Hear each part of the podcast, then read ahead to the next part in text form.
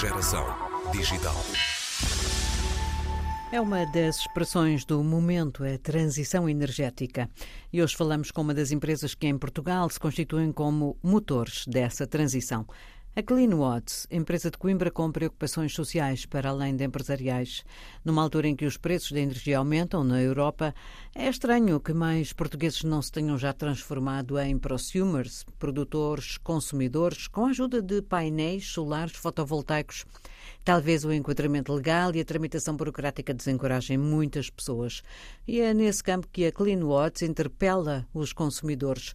A proposta da empresa passa pela criação de comunidades de energia renovável. Quando a dimensão da comunidade justifica o investimento, este fica por conta da empresa, à qual os membros da comunidade compram depois a energia. Vamos saber mais com Maria João Benquerença, é diretora de comunidades de energia na CleanWatts. Nós começamos na área da eficiência energética, eficiência energética e edifícios, nós tivemos desde a origem uma natureza muito ligada aos projetos de inovação da União Europeia, aos projetos FP7, Horizonte 2020 e agora Horizonte Europa. Uh, e, portanto, sempre a pensar o que é que será o mercado de energia do futuro e o que é que será a rede uh, e o abastecimento de energia do futuro quando na Europa se começou a falar de, de, comunidades de energia, nós também começámos a pensar nisso e fizemos o primeiro piloto em Portugal em 2016. Portanto, ainda não havia enquadramento legal para, para nada disto. Fizemos um piloto para prova de conceito e para demonstrar que a coisa funciona ou que pode funcionar e que, e que tem bondade, uh, que a ideia tem bondade. E na altura entregámos os nossos dados do projeto AERS, que espero eu tenha tomado boa nota deles, uh, e depois acabou por sair a legislação. Uh, e quando saiu a legislação em Portugal relativamente às comunidades de energia, uh, a reflexão que na altura se fez foi: este é o sítio onde nós queremos estar. Para nós, este é o mercado de energia do futuro. O futuro da energia passa, tem que passar por aqui, por produzir de forma descentralizada em todos os. perto do consumo, não é? Portanto, porque produzir em grande fotovoltaico para depois usar a mesma rede de transporte, a mesma rede de distribuição, que já está sobrecarregada, é, uma coisa que não faz muito sentido. Nós temos tecnologia para produzir próximo dos locais de consumo e para ter muito menos necessidades de transporte de energia. Mas Portugal, muito Portanto, menos do que outros países europeus, é isso que tem feito? Portugal não tem apostado muito nisso. Aliás, mesmo nos outros países europeus, as, o incumbente tem sempre tentado impedir isso. Não é? Uhum. Em todos os países há sempre um incumbente que tinha a rede. É óbvio que em alguns sítios mais que noutros, a nossa rede é mais centralizada, estava muito mais centralizada na EDP e, portanto, há aqui uma força de resistência maior, porque estas, estas empresas naturalmente tendem a resistir, mas de facto Portugal aqui deixou-se ficar um bocado para trás e a nossa rede é muito. Há dois anos a nossa rede era como era há 20 quase. Um, obviamente isto não é estritamente verdade, porque depois houve muitas atualizações tecnológicas que se foram fazendo, mas coisas muito paliativas, uma experiência aqui, uma experiência ali, uma Smart City em Évora, mas assim uma brincadeira, nada em grande escala. Basta ver que nós hoje ainda não temos, estamos em 2023 e ainda não há uh, contadores inteligentes no país todo. Embora já se fale deles há 20 anos.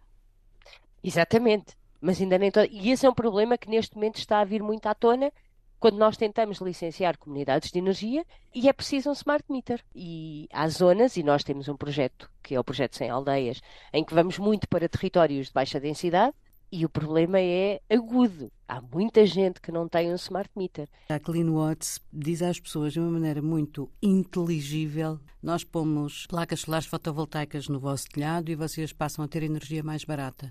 Como é que vocês, para já, conseguem fazer isto, não é?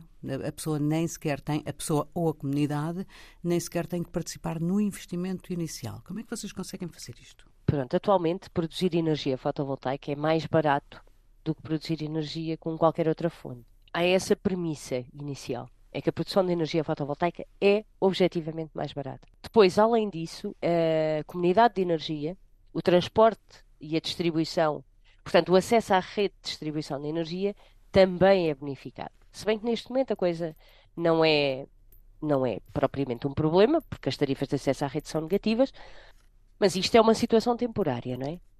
A nossa projeção a 15, 20 anos é que daqui a um ano as tarifas de acesso à rede voltem a ser positivas.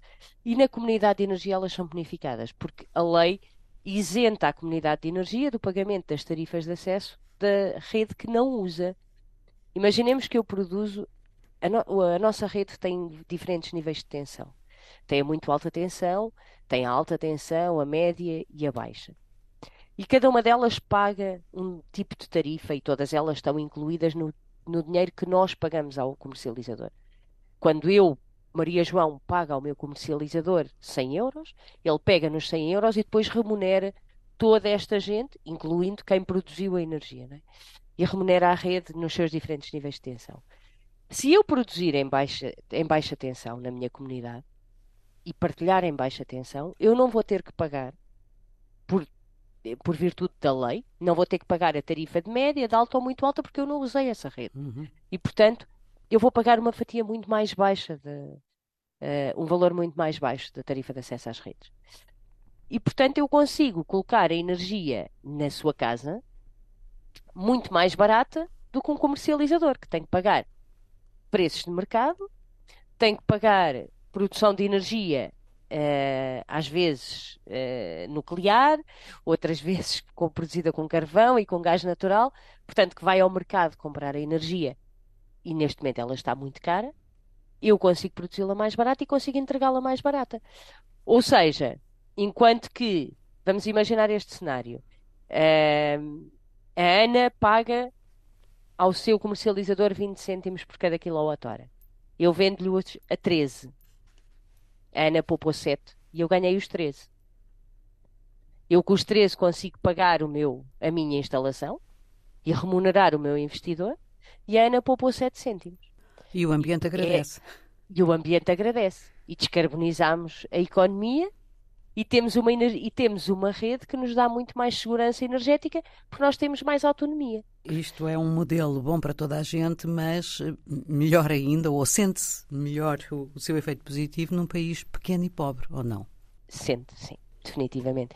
Enquanto que em Portugal o argumento com que as pessoas vêm ter connosco é muito mais os custos, é muito mais a pobreza energética.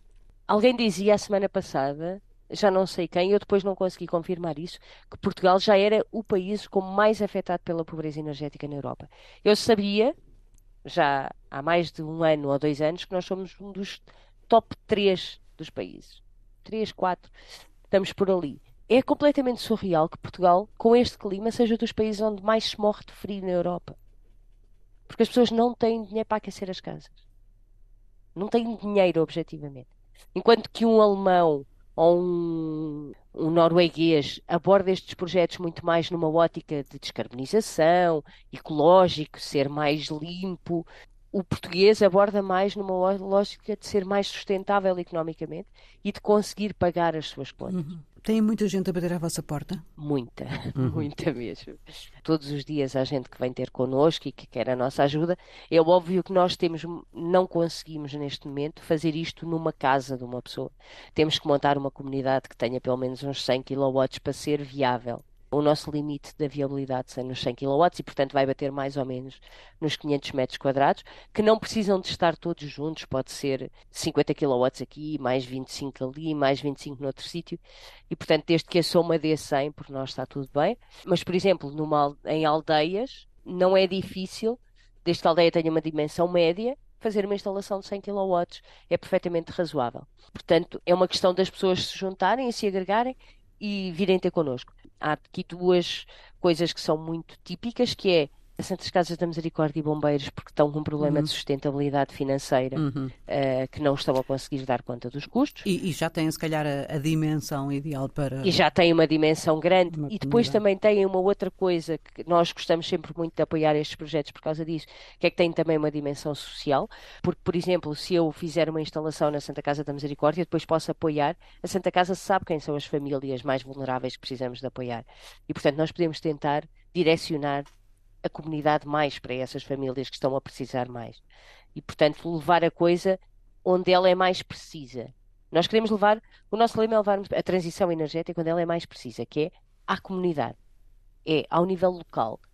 A transição energética a nível nacional é, é espetacular, mas onde ela é mesmo precisa é no nível da comunidade local. Neste momento estão a crescer ao ritmo que querem eh, ou, ou há aqui constrangimentos? Há alguns constrangimentos. o sistema ainda não nos deixa crescer ao ritmo a que nós gostaríamos de ir. Os pedidos, os licenciamentos ainda estão difíceis. Agora já não tanto na DGAG. A DGAG está de facto a conseguir dar respostas e a conseguir levar os processos para a frente. Agora a coisa está a emperrar mais na redes, eh, que também tem que dar autorização para a injeção na rede e, portanto, os licenciamentos ainda estão a ser um desafio muito grande. E nós estamos, em alguns casos, a limitar a produção num contexto de guerra, que é uma coisa terrível, uhum. em que as pessoas precisam de energia, nós não estamos a injetar na rede aquilo que podemos porque uh, não temos licenciamentos. Sendo que são coisas pequeninas, nós não. Vamos lá ver, nós não estamos a, Eu percebo essa limitação quando estamos a falar de uma grande central de 50 ou 60 megawatts, que a injetar na rede cria uma disrupção enorme. Não, nós estamos a falar de 100, 200 kilowatts, são coisas pequenas e, portanto, a rede deveria, tem que ter resiliência suficiente para suportar estas cargas. Maria João Bem-Crença, diretora de comunidades de energia na CleanWatts. A empresa instalou uma destas comunidades de energia em São Tomé e Príncipe. Em Portugal tem muitos projetos instalados e outros tantos em marcha ou em espera, como ouvimos. Quanto ao 100 aldeias, o projeto tem um caráter social, com o objetivo de levar energia de fonte renovável mais limpa e mais barata a comunidades remotas de pequena dimensão que sofrem ainda de altos níveis da chamada pobreza energética, ou seja, a incapacidade de aceder à energia elétrica em níveis que promovam uma boa qualidade de vida.